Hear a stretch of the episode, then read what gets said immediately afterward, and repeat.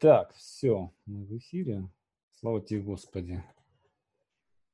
Запустилось. Запустилось, а все. Итак, друзья, сегодня на нашей творческой кухне теле- и радиоведущий, э, продюсер, главный редактор э, милицейской волны, э, звезда радиоэфира, наш Говард Стерн, э, Дмитрий Широков. Прошу любить и жаловать. Всем, э, всем привет огромный. Слушай, ну Говард Стерн не такой истории. Окей, хорошо. Я тебе планку поставил просто сразу. Это такая планка, она серьезная. Слушай, вы, э, вы выходите на работу? Как, как Да. вообще? Ре- Режим ХЗ у вас как вы- выполняется? Слушай, ну у, на- у нас режим ХЗ выполняется по-всякому. То есть мы минимизировали присутствие людей, которые работают э, с точки зрения офиса. Все, что касается эфира, а, поддержания технического, ну, то есть все, что касается вот непосредственно вывода в эфир, все работают. Но Мгм. просто по-другому мы не можем. А, В этом смысле мы приравниваемся к а, производству непрерывного цикла, поэтому мы работаем, да. Ну, понятно. Не- масочки, масочки, перчаточки. Ну, масочки-то начали носить еще как бы, я все про них знаю, но для самоуспокоения, да, Да. еще. А, Кстати, раздали и масочки, и перчаточки, и раздали нам, ну, во всяком случае, нам, а, раздали даже такие очень серьезные, как они называются, респираторы. поэтому- Респираторы. Мгм. Ну да, поэтому в этом смысле все в порядке. А, Вот. Ну, м- масочки все равно, масочки, э, крепкий алкоголь, которым протираются руки, да, это, ну, не, я просто не знаю, как его назвать, потому что, конечно, называют санитайзером, но пахнет он, Но конечно. запах-то не обманешь. Но это проверка, слушай. Если чувствуешь запах алкоголя, значит, нюх работает, да, значит, ковида нет. Он же первым делом от- отрубает нос, поэтому тут сразу... Ну да, нет, нет, нет, у нас как раз все чувствительные в этом смысле. А, да, да, да, оно, это оно. Он, он, правильно говорю. Да, да, да. Окей, хорошо. Дим, а, я, если ты не против, э, давай так по, по- пути героя по твоему пробежимся. Э, Давай. Просто интересно, ты, в принципе, вот человек моего поколения, да, прошедший через э, какие-то вот те изменения, которые происходили со страной, вот, и э, мне интересно просто, вот как у тебя, как у тебя это было. Ты из э, Одинцова. Как вообще правильно говорить? Из Одинцова или из Одинцово? Скажи мне как филолог.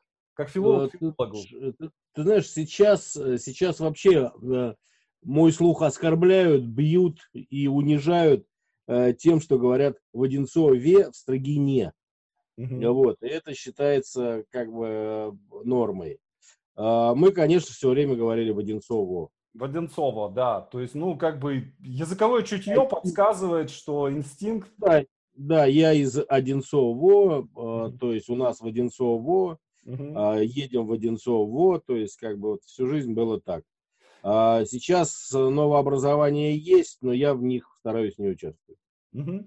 А, Расскажи, что это за место? Я там ни разу просто не был. Что это? Это предприятия какие-то, это промзона или это дачи? Что Ну, это? Ты знаешь, сейчас это модный город, в котором уже как бы там все, ну и строечка идет, огромная там застройка, а, потому как в Подмосковье больше нечем торговать как землей, поэтому все застраивается. А в свое время, да, это великий завод, про- про- продукция которого известна всем абсолютно. А, Ну, он, правда, называется, а, это, это пригород Одинцова. А Вот. Но, тем не менее, продукцию этого завода знают все, знали, то есть, ну, точнее, знали, знали, конечно. Сейчас уже, уже нет, а, так, а тогда, когда-то, это Баковский завод резиновых изделий. А, так это он. Это он, Да. на самом- тот самый Да. завод. Да, это делалось у нас. Изделие номер два знаменитое. Да, да, да, да. Стоило две копейки. И не спрашивайте, почему я это знаю. Да, а также шарики, а также как раз резиновые перчатки, все прочее. А, да нет, это буквально несколько заводов, это очень небольшой, небольшой город. А, он когда-то начинался как а, пригород Москвы далекий, а, где были расположены кирпичные заводы, их там было много. Uh-huh. После революции, понятное дело, что там с кирпичными заводами стало похуже. Сейчас остался один крупный, называется он Внуковский завод огнеупорных изделий. Mm-hmm. Есть еще несколько заводов а, разных, э, теперь уже. Вот. Но когда-то это такой приличный пригород, то есть я родился и вырос э, в районе, который назывался Второй завод. Mm-hmm. Это если взять вот в рамках э, просто хулиганского города в целом. Mm-hmm. Если взять э, самый одиозный район, то это вот как бы к нам. Это добрый день, это у нас. Ну ты был, ты был шпана или ты был э, такой домашний, нет. домашний книжный мальчик? Нет, ну я, нет, нечто среднее, конечно. А, те, кто был совсем оторванный шпаной, э, они, во-первых, сразу у нас э, ехали на зону. Угу. Ну, как так получалось. Вот. А я нет, я в армию пошел служить. Угу. То есть селекция. У нас селекция была такая несложная. Но у тебя было представление о том, кем ты хочешь стать в то время? Э, слушай, да нет, особого не было на самом деле. Я э, после школы пошел так, пошел туда, где, собственно говоря, э, куда подсказывало, ну вот, все условия жизни. Угу. То есть я после школы пошел на завод, потому что не было никаких других там историй, что дескать, сейчас мы еще куда-то пойдем, э, там, в университеты поступать, в институты. А, можно было попробовать, но я пошел, в общем, я пошел на завод. У меня уже был определенный разряд токарный, мы его получали на УПК, учебно-производственный комбинат. Вот я, я в 85 году начал работать на заводе, в 86-м армия, в 88-м я пришел, а где-то в 90-м примерно я ушел в университет педагогический имени, не побоюсь этого слова, В. И. Ленина на факультет русский язык и литература. Ну, собрат-филолог. У меня тоже, у меня тоже ПЕТ э, Вологодский, Вологодский ПЕТ университет. А это какой? Вот это который ПЕТ, который в Новогиреево, в Перово? Минуточку, вот сейчас вот, минуточку. Нет, это, это центральный ПЕТ, да, если ага. так его называть. Это основное, основное педагогическое, э, это, в общем, самый высокий уровень педагогического образования в стране, Московский государственный педагогический университет mm-hmm. имени Ленина. Mm-hmm. У нас их тогда в Москве делили на два. Их было два основных, был еще какой-то областной, mm-hmm. про него я вообще ничего не знаю, а два основных э, называли, один называли, а, значит, имени мужа, это имени В.И. Ленина, а второй был имени Крупской. То есть его называли имени жены. Прикольно. Слушай, я, я не знал этого. И даже некоторые говорили, что если ты где учился, говорит, в муже, а ты в жене. Слушай, ну хорошо там учили. Ну, трудно сказать. Что, иногда... Середина 90-х, а, еще преподаватели, еще те старорежимные. Ну, э, ты знаешь, вспоминаю, вот я, к сожалению, не могу назвать имени преподавательницы, в частности, просто как вот привести пример, да, а помню только то, как мы ее называли.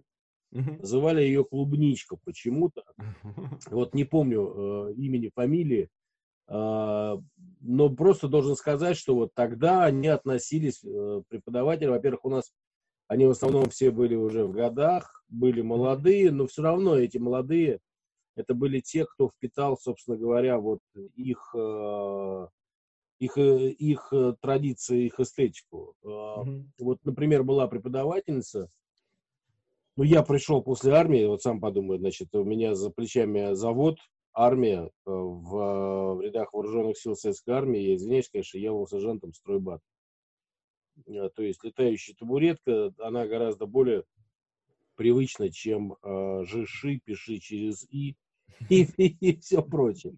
Вот, соответственно, какие-то вещи э, в русском языке были не то что непонятны, а просто непостигаемы. И вот преподавательница искала подход для mm-hmm. того, чтобы в мою голову которой мало что оставалось на тот момент, все-таки вложить понимание вот, э, того, как, э, как что происходит в языке, и ну, какие-то вещи попробовать нащупать. И да, им это удавалось. А что касается каких-то общественных наук типа истории, обществоведения, конечно, это тогда уже, это 90-е годы, как раз все пришло в негодность, а в абсолютную. А что касается вот непосредственных предметов, то есть история литературы, литература, язык, язык э, с церковнославян, в смысле старославянский язык, uh греческий, да, это на уровне, на очень серьезном все было. uh но во всяком случае аукается до, до сих пор, потому что иногда бывает, что а, там, например, а, вопрос какой-то возникает по происхождению слова или ударения, или еще чего-то, или почему, почему этого слова нет в русском языке, например, а, у меня просто а, по спине бежит холодок, мурашки, и кулаки сжимаются, а, сж, кулаки сжимаются, и вообще появляется желание а, как-то прям физически расправиться с человеком, когда я слышу слово «едь». «Едь», «едьте». То есть вот, вот это все, то есть как бы это вот прям, прям невозможно. Поэтому я пытался как несколько раз объяснять людям, э, и вот когда я пытался объяснять, у меня как раз вот я ловил себя на мысли, что я ухожу в такие дебри, которые вот кроме как университетским образованием объяснить больше невозможно. Вот. А потом, что касается э, средств массовой информации, у себя мы просто ввели это законом, что за слово «еть» можно увидеть неожиданно главного редактора не просто рассерженным, а в руках несущего стул примеру. Он может прийти и начать есть. Меня, меня, помнится, совершенно потрясло то, что э, слова начало и конец однокоренные. Да, исконно было слово, конечно. Да, да, да, да, да. Когда мы нас... изучали эти все палатализации, это было, конечно... Да, да, да. У нас, ты знаешь, у нас, кстати, были профессора такие, Э, помнится, э, у меня с русским языком, понятное дело, но еще раз говорю, да, там э, бандитская школа, стройбат, завод, и поэтому, ну, как бы вот тонкости русского языка, они все-таки на университетском уровне достаточно серьезные. Угу. Но они не все были освоены, понятно. Ну, это прям вот понятно. Угу. Вот, и был у нас, например, один профессор, я до сих пор вспоминаю, потому что э, фразу, которая показывает, э, к примеру, э, вариативность русского языка, имеется в виду, что по, флексивность русского языка, да, что по окончаниям вы можете точно понимать смысл фразы, да, глокая кудри, бадланула мыздрю и курдячит бакренка. А вот, а были у нас еще такие люди, как там один из профессоров, опять же, вот я не вспомню его фамилию, мы с ним просто пересекались буквально там один-два раза, а, который провел такой диктант, который мы писали, наверное, минут 45, э, наверное, полпары, э, занял, наверное, листа два, и потом он так э, спросил, ну и где у нас тут стоят такие препинания? А, значит, все посмотрели с надеждой на отличников. Отличник, один из них сказал, но у меня здесь там две запятых, э, там, точка с запятой, там что-то еще. А совсем отличник один посмотрел на всех уже таким взглядом, что, дескать, ну, будь что будет. Он сказал, у меня только точка. Профессор сказал, молодец. Ну, а мы чувствовали, что диктант какой-то странный, то есть конструкция смысла не имеет, но да. чисто формально, да, действительно только точка. Ну да, вот эти все приколы у нас были, конечно. Ну, опять же, то есть там, а вот скажите, пожалуйста, Чичиков, э, приезжая там в гости куда-то, носочки у него какого цвета были? Ой, да, да, да, да. У нас, у нас тоже этим мучили. Какие пуговицы у кого, какой, какой фраг, э, что ел, кто-то там Гулливер на где-то там у великанов. То есть это Слушай, все... ну, с другой стороны, понимаешь, со мной учился парень, он э, был внуком одного из э, членов правительства еще советского. Угу. Э, жил прямо неподалеку от университета на Комсомольском проспекте. Все у него в жизни. Ну, он просто в МГУ его не смогли отдать, но уж ну, совсем раздолбать. Угу. Ну, прям вот, прям совсем. То есть там Угу. Вот. А, он, например, приходил на а, экзамен по античной, по, антич, по античной литературе, а, называл произведение и спрашивал, ребята, это про что вообще? О чем там? Вот. А на одном из, э, значит, экзаменов его подловили, и, значит, его спросили, а вот Апулей, и э, как же там, у него расширенное название, господи, что-то там осел, там что-то такое. В общем, преподаватель ему задал вот как раз два этих названия произнес. Uh-huh. Вот, и Костя так смотрел, смотрел на него и сказал, ну, эти авторы, они... Нет, там на самом деле есть что вспомнить. Университет я вспоминаю с большим э, пиететом, уважением к преподавателям, потому что вот э, Сергей Николаевич Травников, мой профессор, которому... У меня очень странная там была история, знаешь, я всю жизнь, э, вот, ну, это учитывая то, что сейчас я работаю на абсолютно попсовой радиостанции, веду попсовые эфиры. А, да и потом часть людей, которые знают меня по, по телевизору когда-тошние а, муз-ТВшные года, а это были начало 2000-х, наверное, сложно предположить, что все курсовые работы у меня были на темы э, старообрядцы, э, ну там, писание старообрядцев и образ патриарха Никона в них. Прикольно. А, что такое старообрядчество вообще? Ну да. Ну, просто было очень интересно. У нас было несколько человек, мы очень активно интересовались кинематографом. Угу. И тогда в университетские времена мы посмотрели всю классику европейского кино, американского, сложно доставаемую, то есть там, угу. ну, всякому. Вот. И э, очень много исторических каких-то вещей. А ну, что касается диплома, то диплом в университете у меня вообще был. Он назывался «Евангелие и традиции русской литературы». Я хочу сказать, что это было в 1997 году. Я долго учился в университете. А, семь, по-моему, лет. О, Были такая же фигня. Я тоже семь лет. Я два года от армии косил. Были преподаватели, которые вручая диплом, плакали. Говорили, господи, мы думали, этого никогда не произойдет. Наконец-то мы тебя выпнем отсюда. Надоел, спасу нет. Ну, слушай, учитывая, что я последние несколько лет обучение в университете уже работал на радио, да я там вообще появлялся-то, собственно говоря, там. Ну да. Так сложно там. У меня был прикол один, знаешь, когда мне нужно было пересдать. Как раз вот я вернулся спустя год, mm-hmm. вот, и мне нужно было пересдать, потому что один из э, предметов, который я сдавал на уровне зачета, стал то ли экзаменом, ну, в общем, какая-то история, что вот нужно доехать, приехать э, на кафедру и досдать его. Mm-hmm. Ну, во-первых, я поехал туда в марте э, сдавать зимнюю сессию. Ну, я не знал просто, ну, я заехал в университет, но кто знал, что там надо что такое делать. Вот. А там, конечно, было очень смешно, потому что мне дали только номер комнаты. И я, конечно, представляю э, точку зрения преподавательского состава, когда ввалился я, ну и аккуратно, то есть со стуком, я открываю дверь, говорю, здравствуйте, они говорят, здравствуйте. Они говорят, что хотим? Я говорю, вы знаете, хотим сдать вам экзамен. Они говорят, прекрасно. А по какому предмету? Я говорю, ну как вам Ух, так валят, как так валят, сволочи! Что ж вы сразу валить-то начинаете? Ну, как вам сказать, по-вашему? У нас на кафедре два предмета. Я говорю, хорошо, пойдем другим путем. Давайте э, посмотрим, какой на пятом курсе. В общем, мне выдали преподавателя, но а там было очень так забавно, потому что у меня, я приехал с радио, у меня на ежедневнике была наклейка радиостанции, и как выяснилось, что э, преподавательница является поклонницей радиостанции, она посмотрела на документы, э, на меня, на меня с недоверием на документы, ну, в смысле, на имя, фамилию, смотрела, сказала, Широков, Димочка, ну, у меня просто была айдишка, ну, в смысле, была, был был промо-ролик э, на радио, там, Димочка Широк.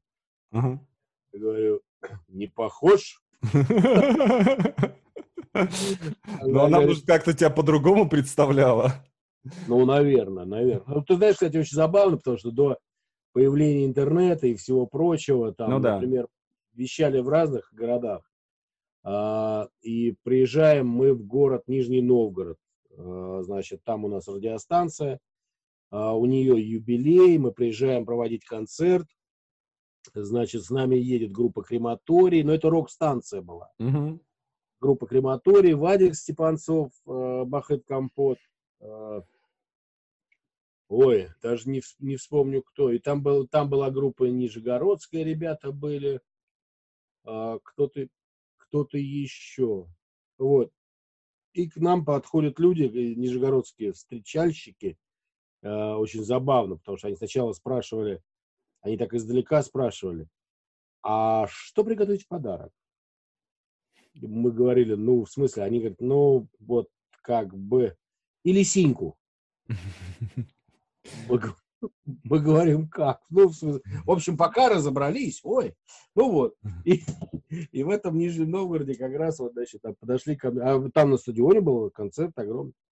Ну вот, и там как раз подошли два парня, они так на меня смотрели, а у меня на радио были программы, одна из них называлась «Акустика», а вторая называлась «Песня, любимая народом». «Песня, любимая народом» — это Алеша Дмитриевич, Аркаш Северный, э, Мгм. то есть э, э, цыганская песня классическая, ну, то есть вот такие. Мгм. Э, но все-таки это шансон, но э, вертинский, ну, то есть вот, вот этого уровня, не опускаясь там до болтоты совсем. Мгм. Вот. А вторая программа называлась «Акустика». Там, был, там, вот, там, например, была радиостанция, и вот там, где выходила эта программа, да, где можно было делать часовую программу об Ашлачеве. Круто. И, и причем ее народ, ну, как бы, ее народ прям вот воспринимал, записывал. Мне потом огромное количество наших записей присылали. Вот. И подошли два парня, они, они так меня смотрели и говорят, офигеть. Я говорю, в смысле? Они говорят, мы были уверены, что сейчас, значит, э, приедет дрищ такой, там, метр шестьдесят ростом, в очках. А я еще делал большую программу э, про книжные новинки на радио. Ага. Вот, такой облом, такой э, библиотечный червь приедет, такой облом. А здесь- а- а здесь такое выходит. Поговорим о Прусте. Марсель Пруст. Первый том. Да, да, да, да, да. Слушай, а как так получилось, что э, ты попал именно на радио? Почему не, например, э, вот у меня в 90-е была очень как бы такая внятная развилка, когда надо было выбрать либо идти работать на телевидении, либо идти работать в газету. Но мне надо было снимать квартиру, оплачивать, и в газете платили больше, чем на телевидении. И, Ну, я, вообще-то, у меня была дилемма более простая. так, завод, было- завод или радио? Нет, у меня после армии была дилемма простая, конечно, сразу завод, Мгм. вот, оттуда я уже поступил в университет, а дилемма была простая в бандиты или заниматься чем-то подобным. Вот, и один мой товарищ, э, бандит очень высокого уровня по тем временам, был убит в 1995 году. Мы в армии вместе служили. Мгм. Вот. Он э, просто провел со мной длительную воспитательную беседу. Он мне говорит, слушай, ну тебе сюда не надо. Мгм. Он говорит, если, если нужна будет какая-то там, включая физическую защиту или там приехать к кому-то поговорить за тебя, мы приедем. Но самому тебе сюда не надо, давай иди как бы это. Вот поэтому, а уж там выбирать газеты это будет или радио, нет. Радио, потому что просто девчонки, которые со мной учились, во-первых, тогда начали открываться коммерческие радиостанции, Мгм. а, та станция, на которой я работал, она в Москве называлась «Радио 101». Мгм. Это была буквально третья радиостанция, которая появилась, то есть э, из коммерческих. Э, Первая была Европа Плюс, потом был Максимум, потом мы. А Это то, что касается FM. Мгм. FM диапазон, потому что на УКВ э, или даже на средних, э, на каких-то других волнах было М-радио. Мгм. Очень талантливые ребята занимались, э, то есть как бы прям отличный продукт делали, но просто это был не FM, а на FM это вот мы третья, третья радиостанция. Вот, и поэтому, собственно говоря, там писатели в газету, а я, я во-первых, писать ненавижу. Мгм. Вот просто не люблю да, на уровне, ну, вот, не, ну, просто на жутком. И говорить, да, а писать нет, не мое абсолютно. Может быть, э, тонны книг, которые заставили прочитать в университете и в школе, э, отбили желание писать самому. Вот, поэтому, хотя там в, во время обучения в университете, там ребят, студенты в основном те, кто мой, вот, мой, э, мой курс был последним, где было много людей из армии. Uh-huh. А после нас только школьники шли в основном. Вот, они прямо вот а, ко мне там все липли, дескать, давай писать э, рассказы об армии, потому что ты рассказываешь так прикольно. И, ну, как-то вот э, все равно не сложилось. И, угу. и проще, проще говорить, чем писать. Ну да. Ну Слушай, да. ну 90-е годы, 90-е годы радио, конечно, было совершенно фантастическое. Я помню, э, мы там, сидя в Вологде, заслушивались просто вот э, то, что когда у нас начали открывать филиалы э, вот этих центральных московских радиостанций, ну, да. это было просто свобода полная. Видно, что люди там просто отрывались как только можно, да. И это тебе никаких, э, никаких тебе плейлистов, которые начальство спускает сверху, да, то есть ты там ну, то, что хочешь. Нет, ну это и такая свобода была только в городах. В, в, на центральных радиостанциях, конечно, плейлисты соблюдались очень четко. В Москве. Угу. В городах, да. А, в городах, да, но вот радиостанция, на которой я работал, вот радио 101 она называлась, угу. а, проблема, ну не проблема, а весь прикол был, знаешь, в чем? В том, что у нас плейлистов не было до самого закрытия. А, и так вот на минуточку, но вместе со мной на радио работали Валдис Пельш, а, Леша Кортнев, Ирина Богушевская, а, Пашка Мордюков, саксофонист несчастного случая. Весь несчастный случай у нас прописывал рекламу. Музыкально там по-всякому. Угу. Вот. А, мы крутили программы Сева Новгородцева из Лондона напрямую получали. Ну, то есть Прикольно. у нас такая станция была вот э, очень крайне необычной. И, соответственно, из станции вышло большое количество дальнейших управленцев. Потому mm-hmm. что когда ты э, формируешь плейлист на постоянной основе сам, то потом уже работать над какой-то радиостанцией для тебя ну, уже не так сложно. Ну да, да. У вот. нас было просто в свое время, как раз в 90-е, у нас в Вологде открылось такое радио «Премьер», и я там какое-то время работал. И мы первое время тоже у нас была полная свобода, да, то есть ты садился, включал то, что хочешь, можешь сам с собой диски принести, там поставить что-то. Потом дальше все это, конечно, стали зажимать, появились программы, когда тебе просто вы, вы, выкатывается ну, да, программа, да. и ты по ней просто фигачишь без этой самой. Ну, сейчас это представить невозможно, да, да. тогда это было сплошь и рядом. Ну и просто вот как, э, э, как, э, знаешь, как я ржал на премьере фильма «День радио», кто бы знал, потому что часть, часть вещей, которые там были описаны, они происходили у нас на радиостанции, и они вот в этот миф о радио, который трансформировался в пьесу, и все прочее, они как раз вот оттуда, оттуда и пошли. А, ну, вот просто как один из, э, один из эпизодов, который, знаешь, э, он так э, иллюстрирует тогдашнее положение в эфире. Mm-hmm. Приходит к нам на радио гость один такой очень хороший музыкант. Вот. Но он музыкант такой, он на постоянной основе находится, так сказать, в тонусе. Угу. То есть тон, тонус должен быть поддержан прям вот все время. Меня вызывает, я сейчас извиняюсь, конечно, но генеральный директор. Меня. Перед эфиром. И говорит нет. Ну, ты в курсе, что, так сказать, наш гость, он, так сказать, по-другому в эфире не бывает. Я говорю, да, наверное. Он мне выдает, значит, литр э, вот этого того, что в тонус приводит. Чем, ру, чем руки протирают. Антисептика. То, чем теперь руки протирают. Вот. Говорит, ну, только не заговаривайся там. Генеральный директор. 90-й год. Генеральный директор. Это как сейчас представить, чтобы человек, вот, вот я как главный редактор, чтобы я подошел к ведущему своему, выдал ему антисептик и сказал, значит, но только что все было хорошо. Вот, а тогда, ну, как-то как это тогда вот было, да, то есть, ну, это, это было, ну, во всяком случае, это не было чем-то таким э, из ряда вон выходящим. Ну, ну да, у нас. Да. Во всяком случае, все-таки рок-станция.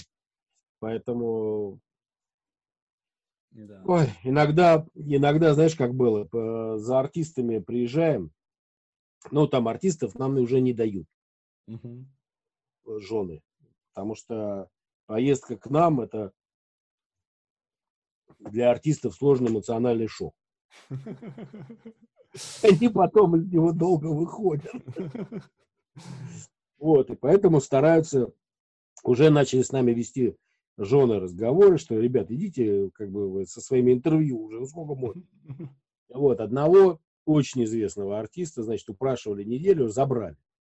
Приехали вдвоем с товарищем, приехали забирать, значит, рассказали слова про честное слово, про честное пионерское и, в общем, и вообще про все, что могли. Рассказали, забрали, поехали. Понятное дело, что приехав на радио, сразу все началось так, как мы не планировали.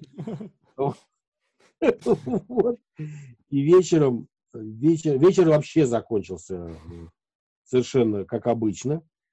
И мы уже, приехав, возвращая обратно артиста, малодушно э, нашли в себе сил только вот поставить его к двери, нажать кнопку звонка и убежать. То есть такое, такое было вот э, сплошь, сплошь и рядом. А ну а что делать? Ну такая жизнь. Ну да. Я помню, у нас э, один раз было, ведем мы эфир, и предновогодняя какая-то это самая история, и э, к нам заезжает Дед Мороз. Uh, И мы такие, типа, о, круто, Дед Мороз, давай, короче, иди в эфир. А Дед Мороз был гаишник. То есть он ездил, гаишников поздравлял вот те, кто стоят, он, естественно, уже поздравлялся до этого самого, да. Ну, а и он уже особо не понимает, нигде он находится, нигде чего, значит. И чувак в костюме Деда Мороза садится и начинает поздравлять, говорит, я поздравляю батальон ГАИ и там сержанта такого-то, этого-то, такого-то. Мы такие, чувак, ну, как бы, мы же мы, мы-то видим, что ты Дед Мороз, да, а текст, который идет, да, туда идет какой-то вот эти свои эти самые. Говорит, люди же не видят, что ты не, не в форме здесь сидишь. А вот. Или как у нас девочка одна, э, я помню, читала, читает текст, царь Николай II упоминается в новости. Угу.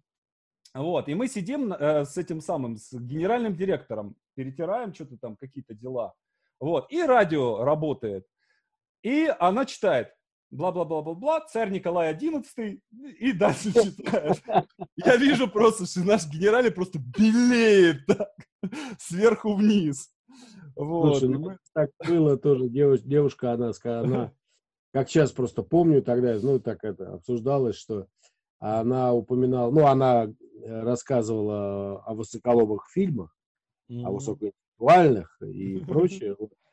И она говорит, что, значит, а, ну и там как-то вот особенно э, запал фильм «Джульетта и духи». Да-да-да. Это смешно. Кстати, ты знаешь, прикол был еще вот на том радио, был прикол в том, что, в частности, у меня э, первые эфиры в FM-диапазоне были у двух людей. Один это э, Мумитроль, Мумитроль, господи. Лагутенко. Э, да. Илья да, Лагутенко. Да, да, да, Илюша Лагутенко. Mm-hmm. Первый эфир в FM-диапазоне вообще. А, во-первых, мы его начали крутить э, как-то так вот. Ну, ну, э, у нас схема была такая. У нас во-первых, все знали примерный формат, э, то, что это рок-н-ролл. Uh-huh. А, за постановку песни там Филиппа Киркорова в эфир можно было как бы сразу получить телефонный звонок от сотоварищей с вопросом, а все ли у тебя психологически хорошо? То есть вообще где ты это взял? Потому что на радио этого просто нет. Какой, вот. интересный, какой интересный голос. Что это за артист? А вот, а если попадалась такая пластинка, как вот там Илья Лагутенко, первый альбом, да, uh-huh. а, то его, конечно, начи... а каждый составляет плейлист сам. Вот, то его начинали крутить, точно так же, как мы начинали крутить э, группу Сплин с пыльной былью, uh-huh. э, первый, первый альбом группы. И там даже были интересные ситуации. у нас Сашка Васильев был в эфире. В этот момент нам позвонил парень, который до этого занимался Наутилусом. Они уже разошлись. Наутилус закончил свою работу. Вот, и он спрашивает нас, он говорит, а что за ребята? Мы говорим, ну вот группа Сплин, Питер. Uh-huh. Он говорит, а есть у них директор? Мы говорим, нет. И прям смотрю, буквально через там полгода выходит очередной альбом группы Сплин, и там уже как директор указан вот тот человек, который... Они, правда, сейчас разругались, друг друга не любят, но, но, но, тем, но тем вот. А еще один из артистов, у которого был первый эфир в FM-диапазоне в Москве, это Шнур. Mm-hmm. Мы его взяли быстрее, чем наше радио. Он был сначала у нас, а потом они уже пошли на наше радио. Ну, потому что от нас они не могли пойти на наше радио. Это нужно было делать следующим днем. И было прям они... с, матом, с матом в эфире было, да? Или вы выбирали песни? Ну, во-первых, по... первый, первый альбом, который называется «Пуля», там э, из всех песен в мат буквально в двух или в трех, и он там буквально с одним словом. Там абсолютно не, сто... не там нет установки на мате, как-то, mm-hmm. ну, как сейчас бы сказали, хайповать. А, там, э, во-первых, этот э, альбом это еще был первый, первый альбом, там, где вокал не шнура. Mm-hmm. Вот. А делал его музыкально, его делал э, Леня Федоров, группа «Аукцион», да. как саунд, ну, как бы сейчас сказали, саунд-продюсер. Он ну, очень интересно звучит. Э, он mm-hmm. прям такой. Ну и потом, дудки тогда, вот они не выходили на такую большую. Э, дудки тогда были у кого? У Валерки Скородеда, а, монгол Шудан. А так вот, чтобы... Ну, из К практически никто так серьезно не играл. Да нет, нет, там мата-то практически не было. Хотя мы поставили две песни, но, во-первых, а, Леня Федоров э, со Шнуром, они принесли с собой литр бихеровки. Что сразу, э, так сказать, э, вот этот момент ставить песню, не ставить, с одним словом, как-то не сильно рассматривался. Прикольно. Слушай, а тебе вот тебе самому э, что э, вот твои музыкальные вкусы, они каковы? Они широки или у тебя есть какие-то вот прям любимцы, э, которые я, вообще я ввиду того, что я работал, делал раз, разные радиостанции, работал на музыкальных каналах, на разных, да, один из них был попсовый Муз-ТВ, угу. второй канал, который я собирал, назывался Ля Минор, это такая около шансонная история угу. бардовская скорее. Угу. Вот. Потом я делал радиостанцию бардовскую одну, одну радиостанцию такого формата, ее не определишь как шансон, это такой на стыке ретро, э, шансона и бардовской истории. Угу.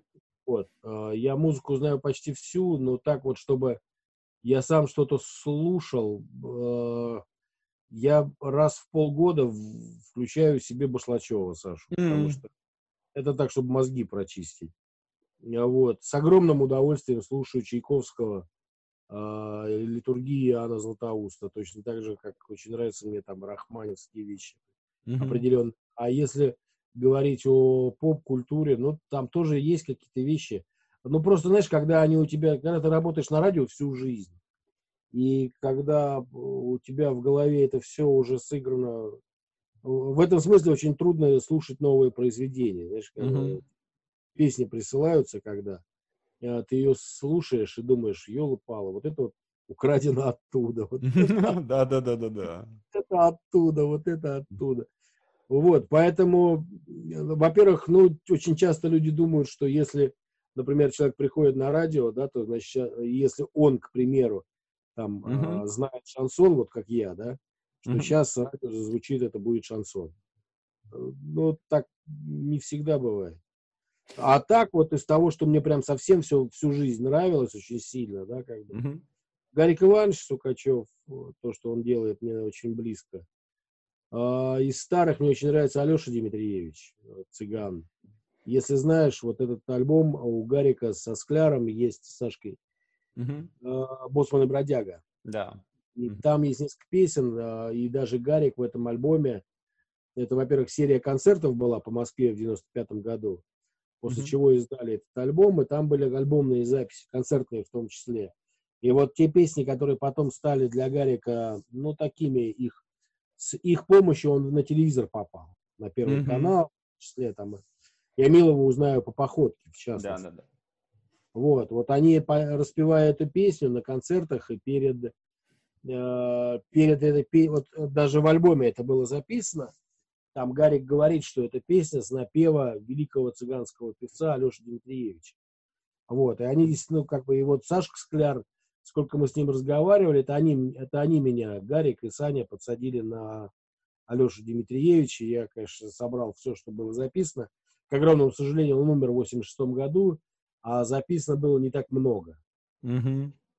Ну и, конечно, Высоцкий, понятно. Высоцкий, а, а, я хорошо знаю творчество Аркаша Северного.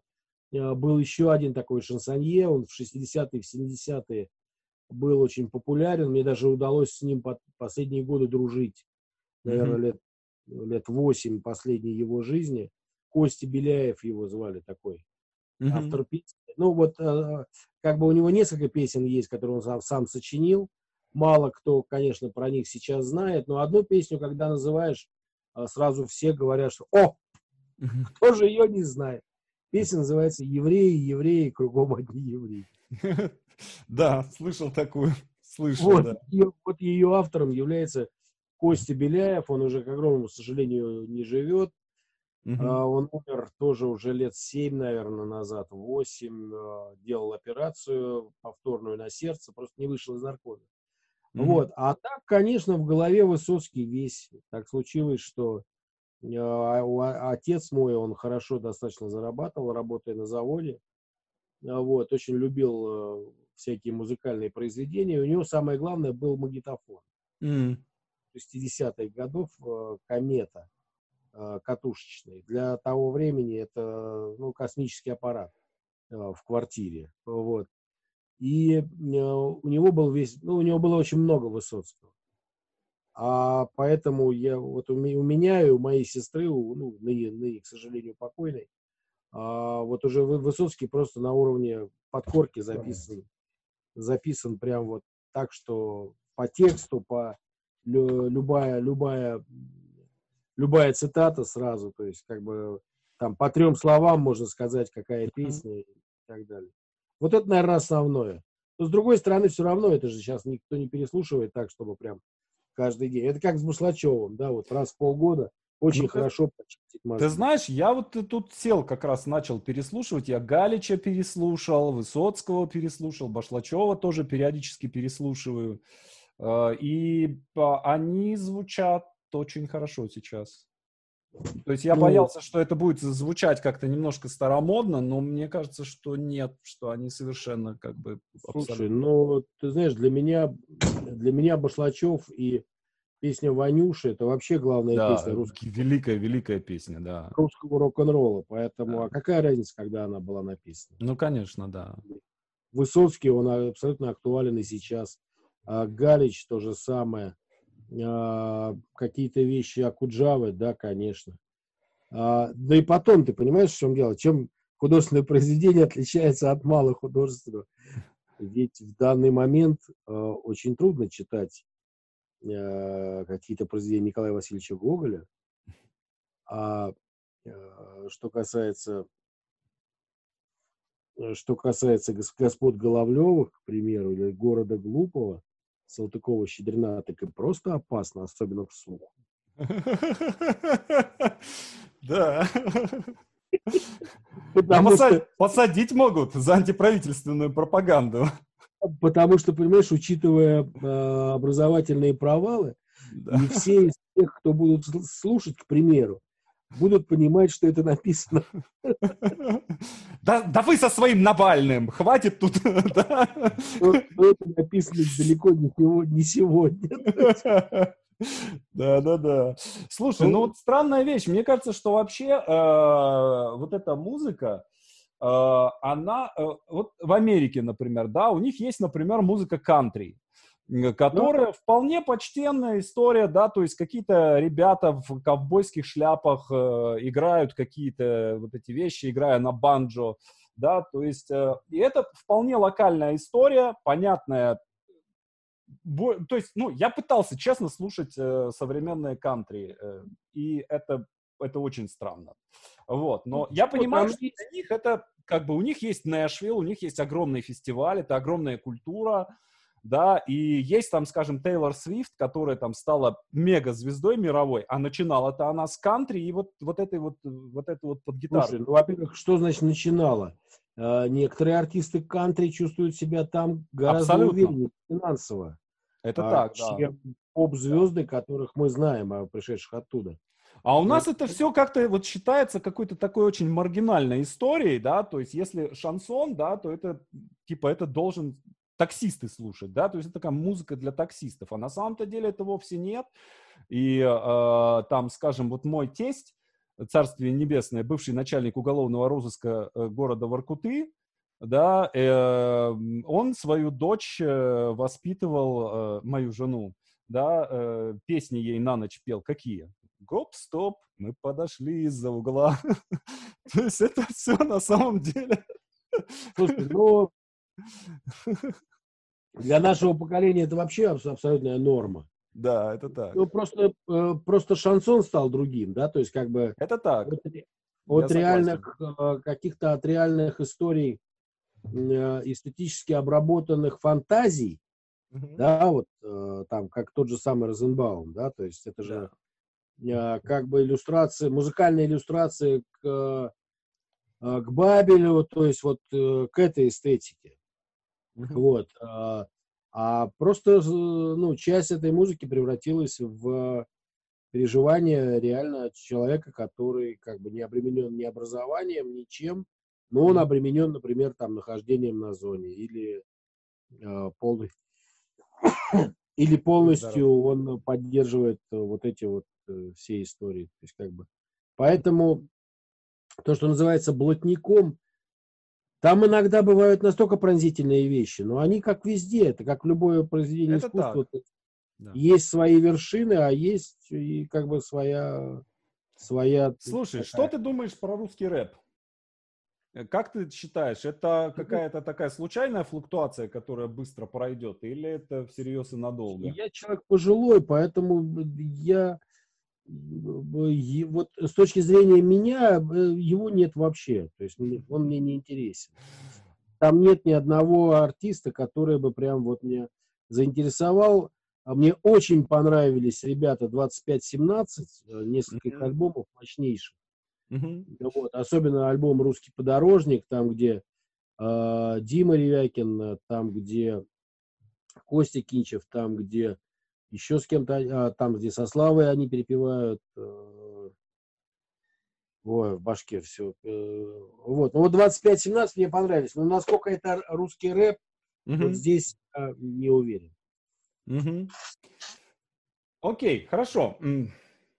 Сейчас ты работаешь на милицейской волне, и э, я так понимаю, да, что ты достаточно как-то плотно общаешься с современными правоохранительными органами, с людьми, которые там работают, да, то есть немножко как бы понимаешь, ну, я был у тебя в гостях на эфире, да, и я, это такое место, сама студия, но там как бы сами стены, собственно, подсказывают, где ты находишься. А, вот как у тебя ощущение? Как меняется милиция в последнее время, да, и э, вот что такое милиция сегодня, полиция, естественно. Правоохранительные органы, которые были, есть и будут. Ну, то есть, как бы, они трансформируются, что-то меняется, что-то не меняется. А, те, кто находится с ними совсем близко, сейчас в один голос говорят о том, что стали более открытыми, что связывают там и с министром внутренних дел, да, современным. Угу. Я не знаю, это же как бы совершенно а, только у, нас же связывает с полицией только то, что а, мы а, радио «Милицейская волна», да, являясь ведомственной радиостанцией, угу. даем большое количество информации о действиях полиции. Угу. Вот. То, что там происходит позитивного, много. Это точно совершенно. А если там негатив, ну как в, любой, э, в любом институте, что бы ни было, будет и позитив, и негатив. А, а, Бахтин когда-то когда написала роскошную работу, она называлась э, Рабле, сейчас э, как у него точно книга называлась. Что-то что смешное, э, что-то про смешное. Амбивалентность культуры, да, то есть что культура, она имеет в себе несколько начал, да, то есть любая... Карнавальная культура в творчестве Рабле, сейчас вот... Вот, вот. вот что-то такое, да. да. А, вот, где было написано, что любая, любое произведение культуры имеет в себе несколько начал. Это как угу. начало, э, ну, амбивалентность, да, то есть и то, и то. Угу. Есть и высокое, есть и низкое. Ну, вот так во, во всей жизни, и поэтому так везде. Угу. Вот. А, естественно, мы, конечно, с огромным удовольствием э, пиарим э, те события в жизни полиции, которые происходят. Я имею в виду, когда ребята ну, а это происходит, понимаешь, нельзя говорить, что э, там как-то однозначно смотреть на эту службу, да, то есть там э, ребята спасают, ребята спасают из, из пожаров, э, ребята принимают роды. А, ну и потом, вот, что бы ни случилось, да, не надо забывать о том, что первый телефон, который человек наберет, это будет телефон полиции. Ну да. То есть, если только он совсем точно понимает, что ему Э, этому человеку или его близкому необходима ну, там, врачебная помощь, тогда телефон врача будет первым. А вот что бы ни случилось, да, это будет телефон полиции, ну, в данный момент это будет, наверное, еще телефон МЧС. Uh-huh, uh-huh. Но, долгое время, да, ну, вот это вот так. А уж что касается каких-то силовых историй, ну, только они и придут на помощь в данный момент, да, это э, советское время закончилось, когда в электричке а, там люди делали замечания за то, что кто-то пытался закурить непосредственно в вагоне, а если человек не а, на замечание не реагировал, то, собственно говоря, могли и, и в лицо дать, э, чтобы успокоить хулигана. Сейчас такого не происходит. Сейчас только полицию как раз. Да. Ну, да, поэтому, вот, поэтому мы с большим, с большой радостью пиарим то, как то, что ребята делают э, хорошего, потому что это и есть. Но и мне потом, кажется, да. И да, потом, да, да. ты понимаешь, в чем дело? Э, вот просто мы же видим, да, там, что, что происходит, как происходит. Мы видим, что на них иногда нагруж... дают такую нагрузку, которая настолько подставляет ребят. Вот как сейчас, да, то есть mm-hmm. вот, э, соблюдение там, например, масочного режима блин, ну вот, понимаешь, э, вот э, я понимаю, что все телеканалы государственные, там, радио, да, все заточены на а, то, чтобы объяснить. Mm-hmm. Вот. Но все равно в сети всплывают а, ситуации, когда ребята, ну, кого-то они там задерживают, да, за это. А вот. А это их вообще вот, работа-то. Ну так вот, если, ну маски, да, то есть как бы задержание преступников, там, э, пресечение противоправных действий, это да, а маски, mm-hmm. да. Вот тут вот, вот, понимаешь, а негатив э, льется на ребят, на, ну, Росгвардию, да. на Росгвардию, на полицию, да, как бы, а они при чем? Это mm-hmm. вот точно так же, как, знаешь, как в мое время об этом не говорили никогда уничижительно, потому что можно было в лицо получить. Это же было огромное количество людей, которые там воевали, я имею в виду Афганистан. Да. А вот, а когда, знаешь, там говорили, что, дескать, вот, зачем вы туда пошли, там, это, одно, второе. Ну, просто я, когда с, при, уходил в армию, мы были все уверены, что мы идем в Афган. Угу. Нас призвали 10 апреля. О, кстати, недавно годовщина была. Ну, ты как раз проскочил как раз, и там вывод войск. Э, да, да, да, да, 86 год. Да. Призвали в начале апреля. Мы были уверены, что идем в Афган, угу. потому что, не, ну вывод-то был 88-й, но все равно мы были уверены, потому что из моего военкомата вот ранним апрелем призывали либо Афган, либо Германию. Угу. Вот, либо туда, либо туда. А, вот. А в Аф... и когда вот против этих ребят там пытаются что-то говорить, у меня точка зрения, она очень простая. А, они солдаты, да, они выполняли свой армейский долг. Р, а, размышлять, думать, а, агитировать, надо туда идти, не надо туда идти, они не могут. Да, то есть как mm-hmm. бы это солдаты. Ну, не их работа, да. Приказ получен, все, они пошли. Здесь то же самое. Ну, то есть, как бы, вот э, с ребятами, о которых мы говорим, да, вот полицейские, здесь то же самое абсолютно. Да.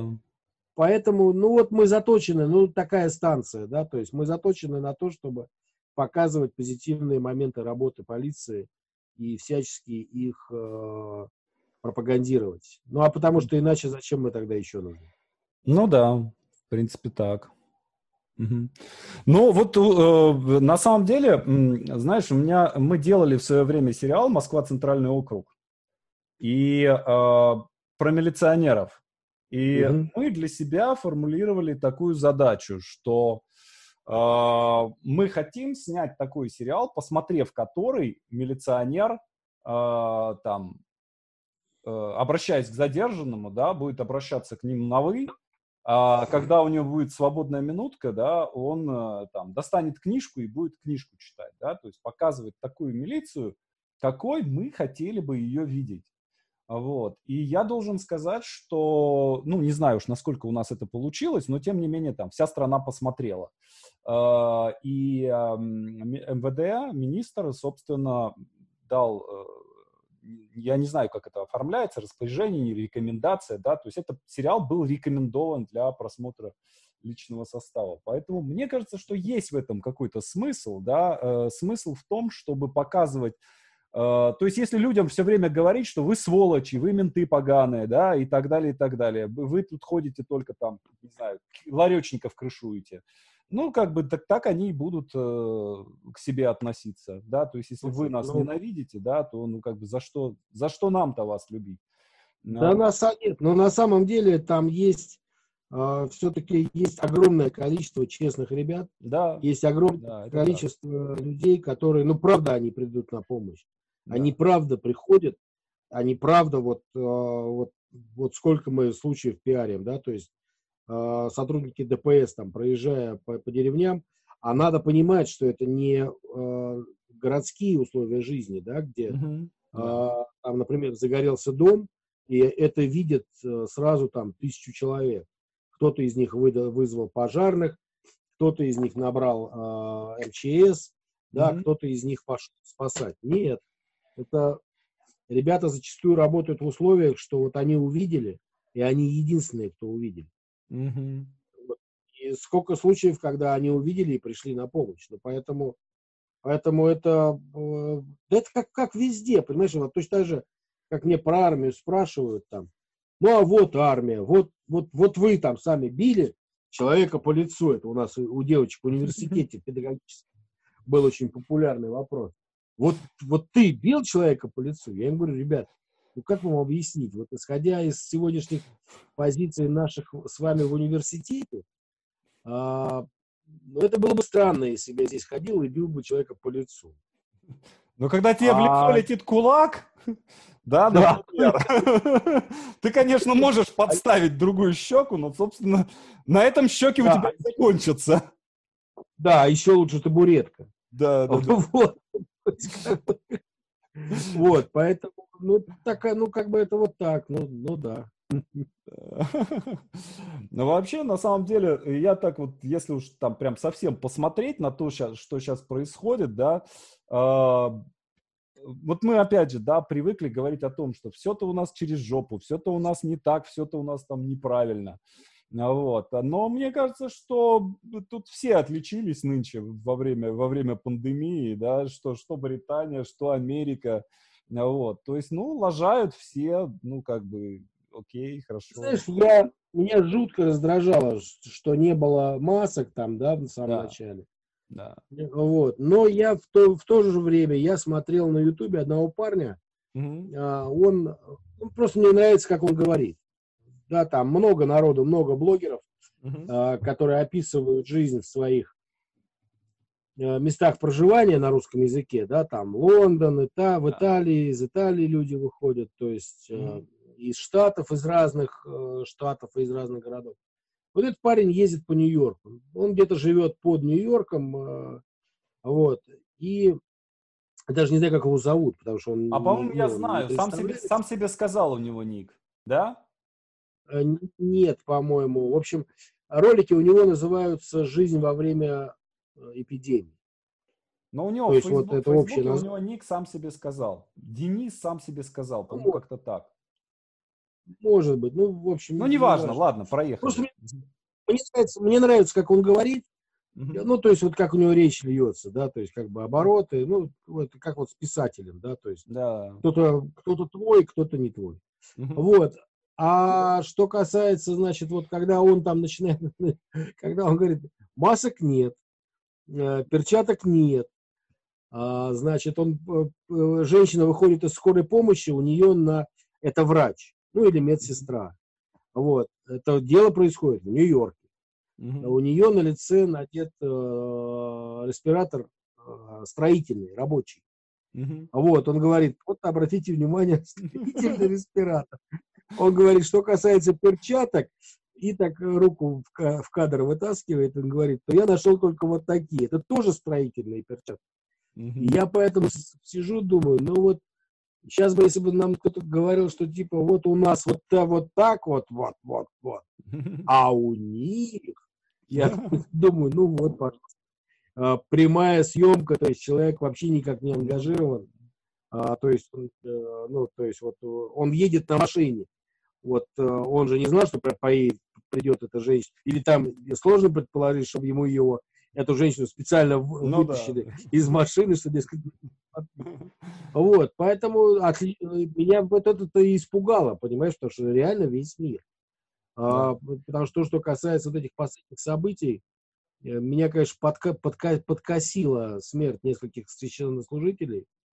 А Я с большой частью их был знаком, и я, конечно, в шоке. Э, Реально это вот знакомые люди.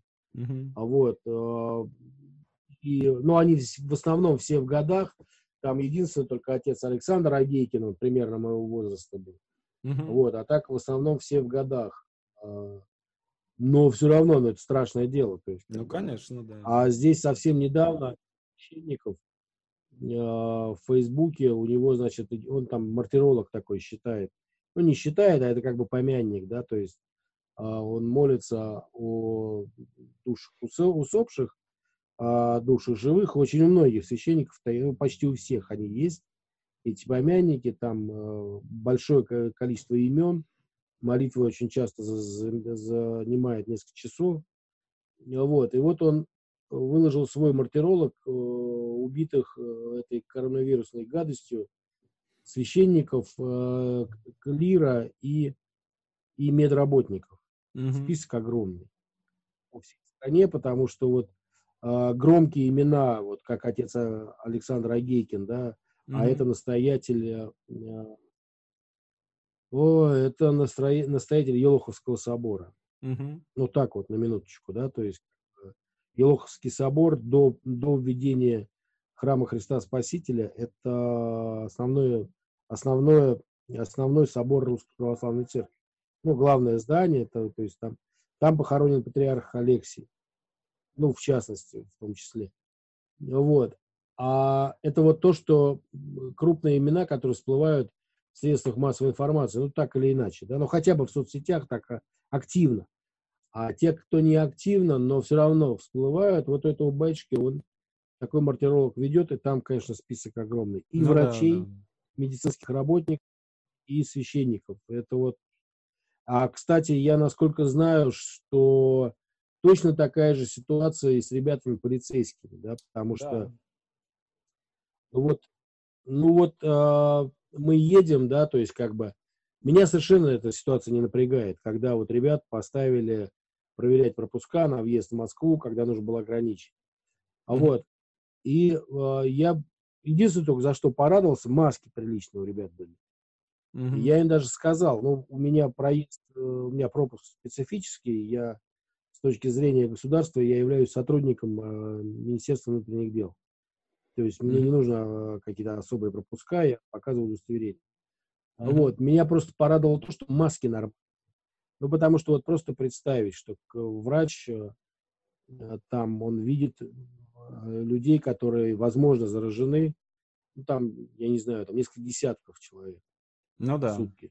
да. А вот. А а ребята, которые проверяют э, машины, ну вот сколько, сколько вот ему лиц откроют э, окно, да, и то есть вот это же тоже работа с людьми, это крайне сложно, но ну, да, я тоже, сказать, тоже что... группа риска, да. Угу. Да еще какая. Вот, но я должен сказать, что вот э, маски, ну, во всяком случае, вот говоря о своем подразделении, да, нам выдали все. Угу. И маски, и перчатки, и санитайзер. Как бы они есть. Насколько они есть в подразделениях э, по всей стране, я просто не знаю, потому что мы не являемся частью этой структуры, ну, в таком вот э, плане, да, то есть мы, ну, серьезно этого не знаем. Ну, вот. да. Но, тем не менее, это группа риска сумасшедшая. Да. Ну, Москва в любом случае, Москва до 31-го сидит еще, так что мы сидим. Сидим в карантине. Ну, будем смотреть, да, то есть как бы, ну, ты знаешь, с другой стороны, вот, э, не знаю, вот правда, не, вот не знаю. У меня были разные мысли на эту тему, но просто в данный момент у меня лежит очень близкий мой товарищ э, в больнице. Слава богу, не на ИВЛ, Хотя бы забрали его на скорой помощи, и якобы у него эта гадость найдена. Uh-huh. А его супруга, она, значит, у нее тоже найдена, но у нее признана легкой формой, и ей много чего прописано, много чего выдано врачами непосредственно в момент приезда, uh-huh. и она лечится дома. Вот, а это прям близкий круг. Ну да. Прям, бли, прям близкий. Поэтому, поэтому, как бы вот, мы даже, у нас есть вот эта программа, которая она называется там «Вечерний дозор», большой блок, вот как раз в котором ты участвовал. Uh-huh. А вот там первый первый час это гостевой блок, а дальше пошло, э, пошел интерактив. Вот, и мы там все время, каждый день ставим э, песню, посвященную врачам. Mm-hmm. И как бы народ это реагирует очень, прям, прям реагирует, потому что врачи, конечно, они первые красавцы, но надо говорить еще и о том, что все, кто работает с людьми, так или иначе сейчас находятся в группе риска в жуткой. Да, это так. Да.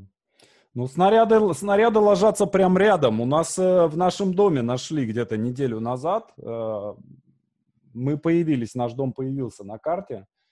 Э, я не знаю, в какой квартире. У нас 14 этажей. И вот в какой-то, в какой-то из квартир нашли. И они весь про, обрабатывали весь дом, люди ходили в костюмах химзащиты, ну, не знаю, насколько. насколько а ты живешь э, в, э, это, ну, квартира? Да, я живу в квартире. Ну, квартира. Квартира, да. Ужас. Как? Ну, страдаю, как? страдаю, страдаю, Дим, страдаю ужасно. Самое, самое херовое то, что нельзя выйти на пробежку. То есть это меня больше всего, конечно, мучает. Потому ну, что... потому что вот, э, честно, честно говоря, я всегда живу, э, я сейчас, э, ну, как бы так и живу в Одинцово, угу. Вот, но у меня еще рядом совсем дача. Рядом ну, круто, круто, что. А вот, но мы просто живем вот на этой даче, мы живем а, круглогодично, мы не переезжаем отсюда. У меня сын живет в Одинцово, угу. а, вот, но то он приехал сюда к нам а, на самоизоляцию, Uh-huh. Он преподавателем работает, то есть у него вся работа через интернет. Интернет у нас здесь, слава богу. Вот. И, э, то есть, как бы, но у нас огромный участок, понимаешь? И ну, плюс ко всему я еще выезжаю на работу. А как вот огромное количество людей, которые только в квартирах, конечно, это... Я, я, я душевно с вами. Да, ну, ну, тяжело, тяжело. Но мы сейчас начали, мы вчера в первый раз выехали э, с сыном на самокатах, надели маски, надели все эти, все эти штуки, да, кружочек на самокатах по ну району про, прокатились. Ну, только мы были в масках. Все остальные народу пофиг. Ну, у нас на самом деле вот в деревне, из которой я выезжаю, здесь то же самое абсолютно. Ну, то есть в масках ходит, ну, процентов 30, и то это в основном люди, которые приезжают из Москвы, а те, кто ходит здесь вот по местности, то, в общем, как бы... Ну, это такое, пока ты петух не, не клюнул, блин, мужик не перекрестится. Ну, я говорю, что вот прям ближайший круг, вот пар... да. парня забрали два дня назад, э, причем сначала это были вообще жуткие сообщения, что его там везут сразу на ИВЛ, ну, а там смертность, смертность 86%. Там вот. прям, ну. А потом он появился в телефоне, в WhatsApp. Mm. То есть какого ИВЛ, слава богу, пока. И а, то есть лежит в приличных условиях и в нормальных условиях. Хоть телефон у него есть. То есть, ну, хоть, ну, надеемся, да, то есть, ну, надеемся. Да. Что, да. Ну, ситуация сложная, сколько будет еще продолжаться, непонятно. И кто выживет, тот выживет. Это такая вещь. Ну да. Ну слушай, давай на, на этой веселой ноте я предлагаю закончить. Большое тебе... Больш... Да. На, на реалистической ноте. Очень рад, очень рад тебе, да, очень рад тебя видеть был. Мне кажется, что мы прикольно, прикольно пообщались. Вот. Дай бог тебе здоровья. Э, Я думаю, что сейчас все закончится, а, если все будет нормально. Просто мы пока даже не можем приглашать э, людей в студии, у нас все перекрыто. Mm-hmm. В да. этом смысле, как и на радиостанциях, кстати. Mm-hmm. Вот, я думаю, что когда все нормализуется, встретимся уже у нас в большом эфире еще. Хорошо, договорились. Договорились. Всем, всем, всем удачи, спасибо огромное. Все, спасибо, пока. Друзья, берегите, берегите себя, соблюдайте масочно-перчаточный режим и используйте э, эту штуку, которой протирают, да, используйте ее по назначению. Обнимаю. Пока-пока.